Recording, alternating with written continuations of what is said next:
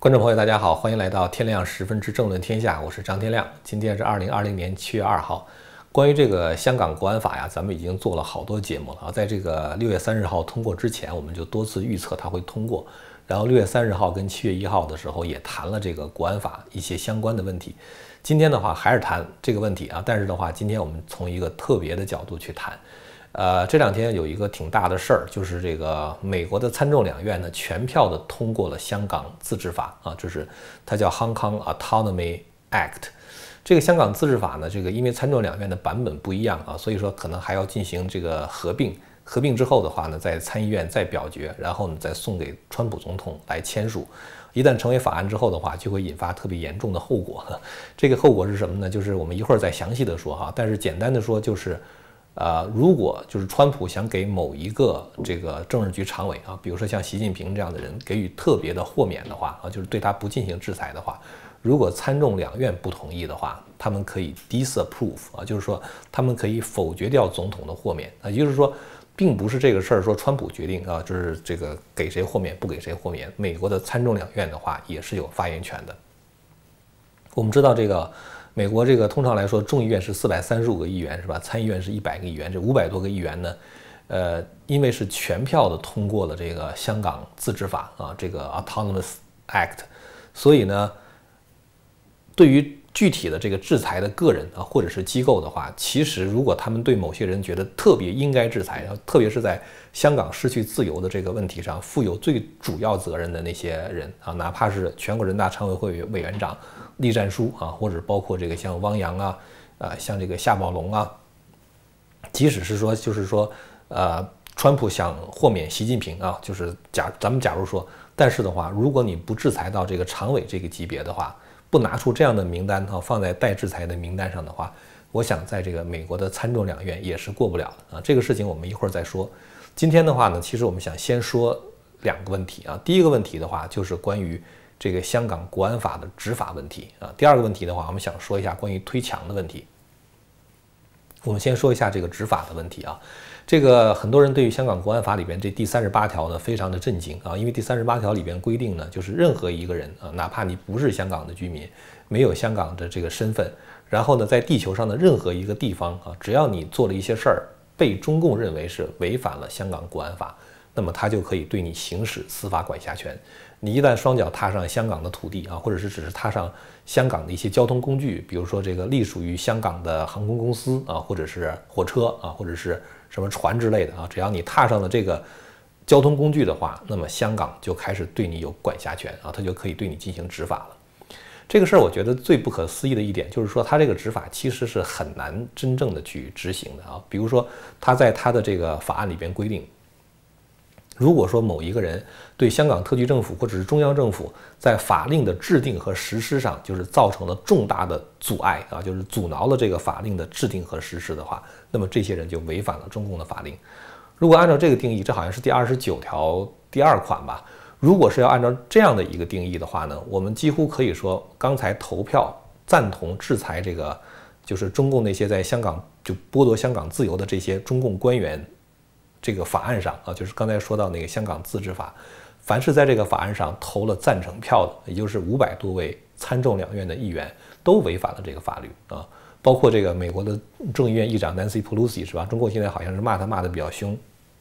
还有谁呢？还有谁呢？还有美国总统川普是吧？因为川普总统必须得总统签字法案才能够生效是吧？那川普也在这上面签字了，那不等于是也是阻碍了中共通过这个国安法，或者是想办法阻碍了中共通过这个香港国安法吗？所以川普也违法了是吧？那有一天如果川普到北京去的话，你北京是执法还是不执法呢？是吧？这就很成问题。然后还有很多类似于这样的事情啊，比如说他有一些法律的条款规定啊，他说如果呢这个你。这个说了一些话啊，引起了这个其他的别人啊，对这个中央政府或者是对香港特区政府产产生了憎恨啊，那这样的话你也违反了法律。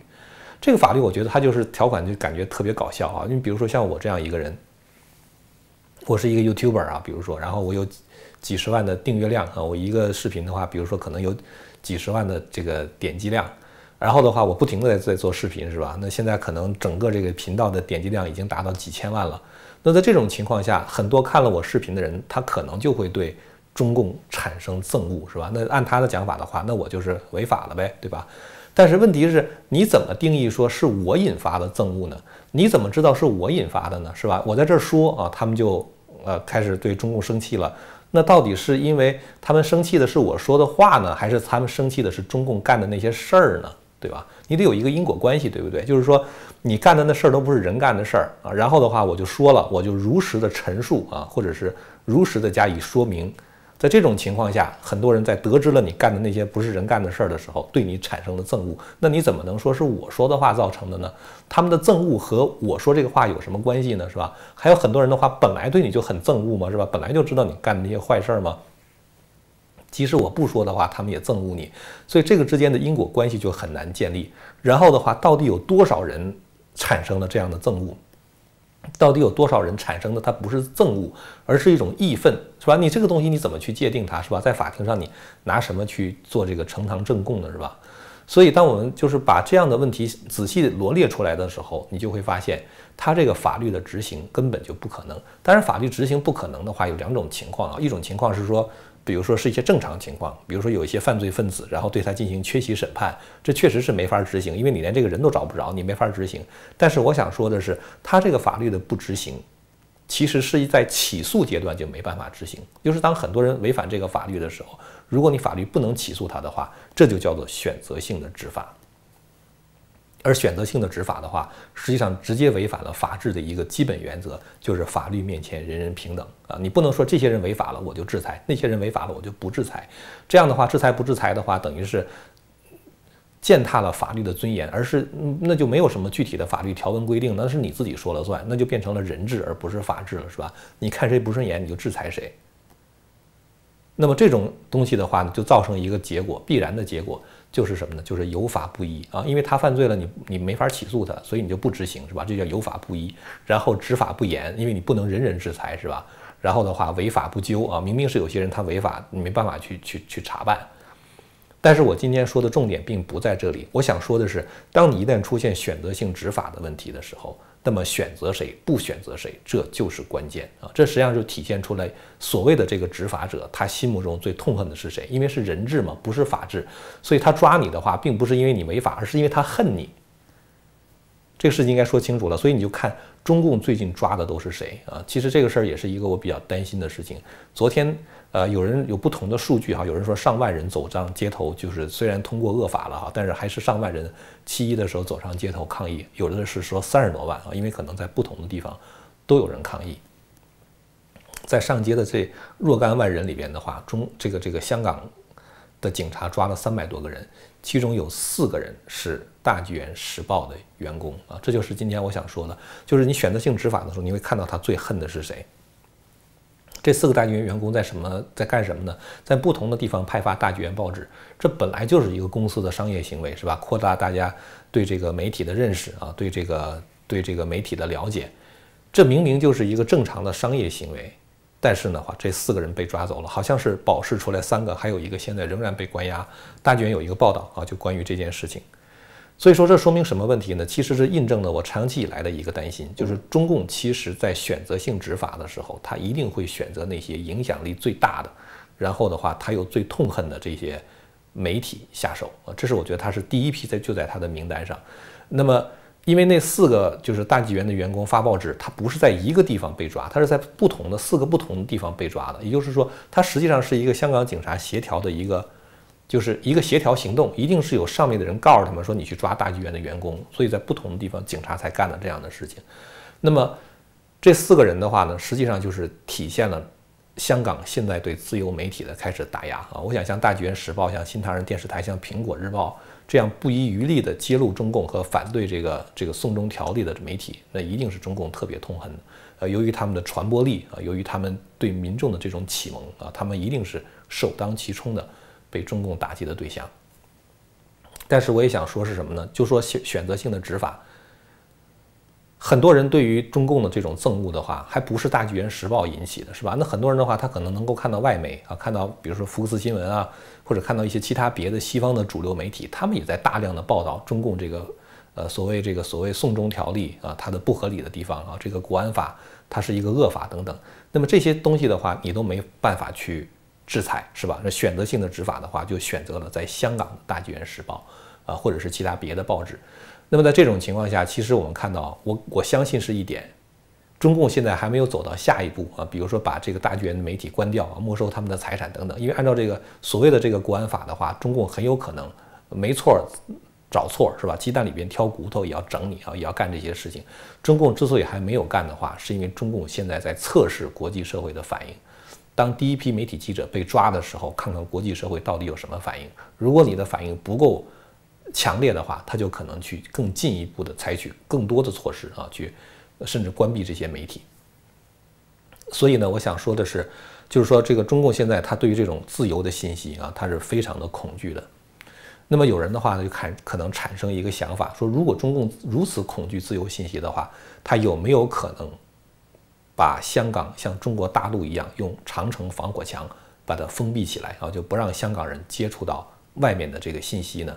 呃，这种情这种可能的话，我不能完全排除，但是我相信在短期之内，中共还不敢这样做，因为他如果这样做的话，一定会激起自由社会的愤怒，然后的话会进一步的去推动这个美国的参众两院，甚至直接通过法案要把中共的防火墙推倒啊，所以我觉得中共现在可能还不太敢做这件事情，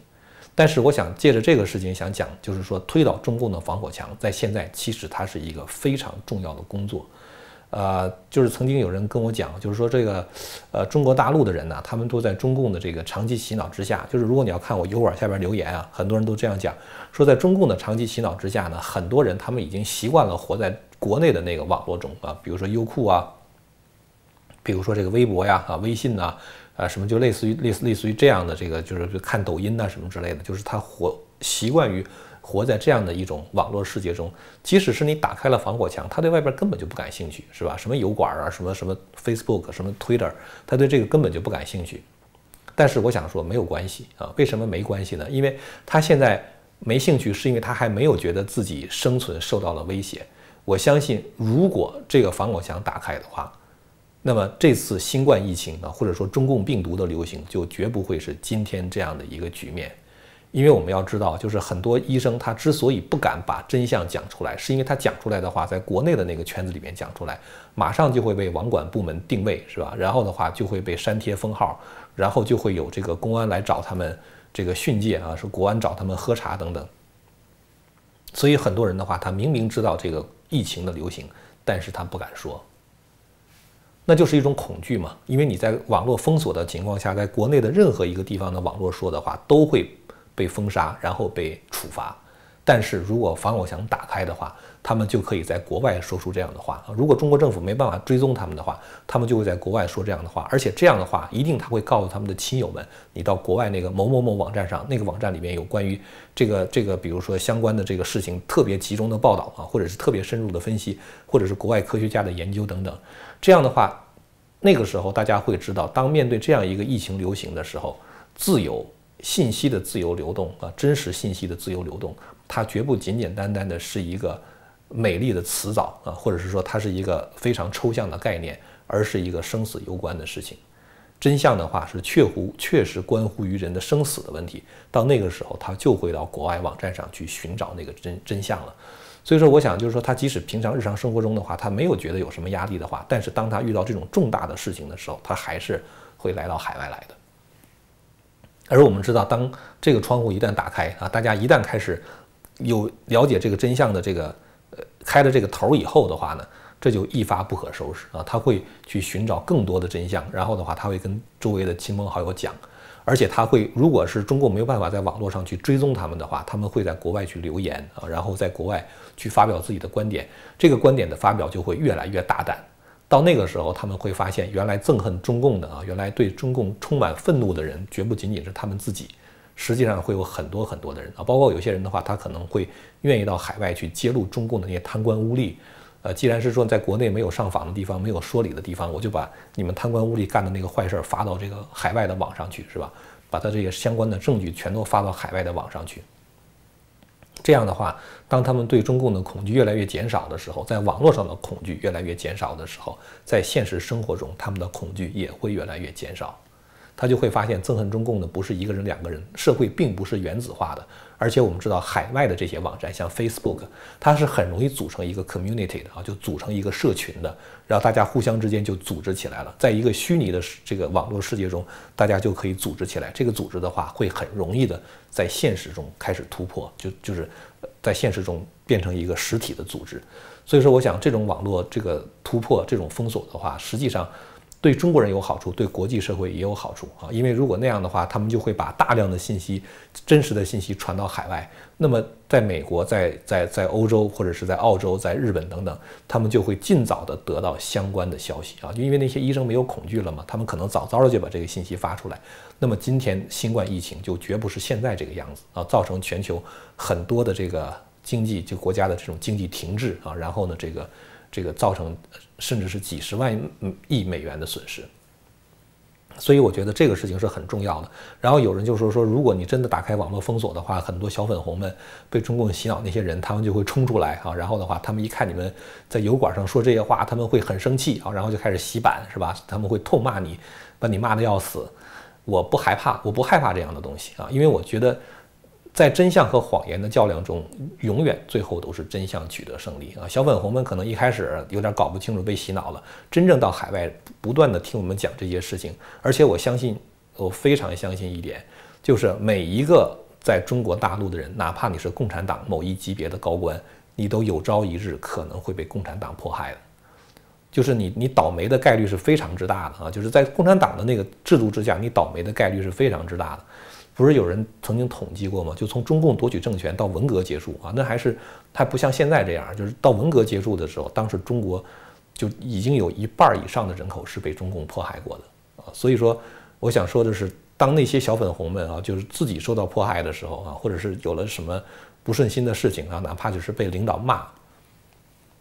或者是觉得，比如说单位的什么分配不合理啊，他们都有可能会到海外来，会逐渐的认识到共产党的邪恶啊。所以我觉得人心的改变啊，这个力量我觉得是非常巨大的啊，它会造成社会的改变。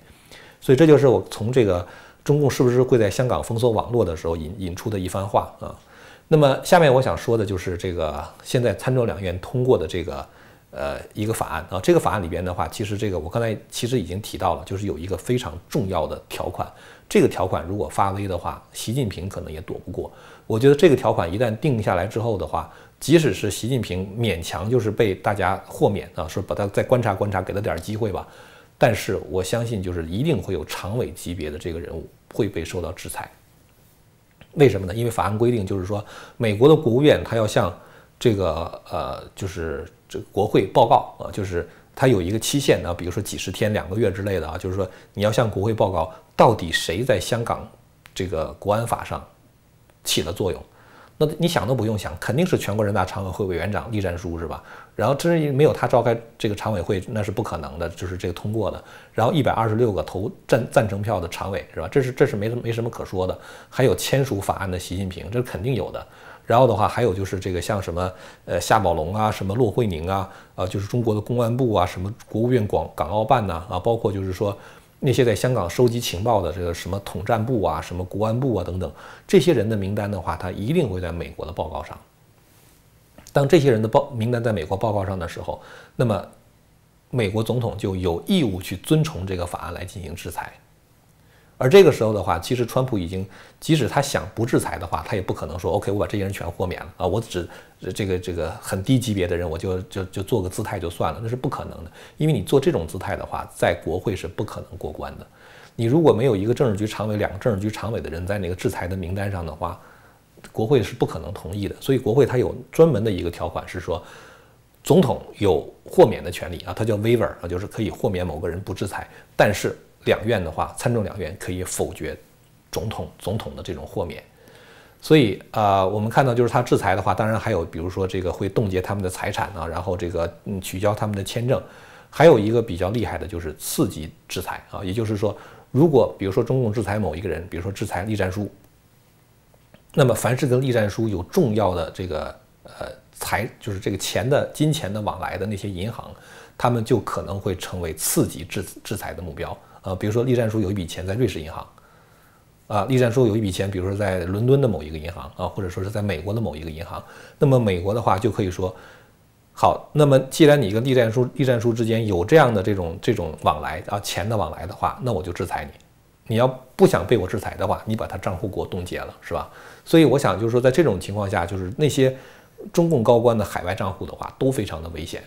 哪怕他不在美国啊，美国也可以说你不冻结我就制裁你，对吧？然后的话呢，还有就是国内的那些银行，那因为国内银行的话，肯定说不可能去冻结栗战书的财产。那么你在哪个银行有存款，美国就可以制裁哪一个银行啊。所以这个我觉得这个刺激制裁这个威力的话是非常之大的。再加上这个嗯两院的这种可以否决总统豁免的这种权利，这是这个我其实我看到这个真的很震惊，我特意把那个参众两院的法案拿过来去去读它啊，就是看到了。这一条啊，我觉得真的是非常的厉害，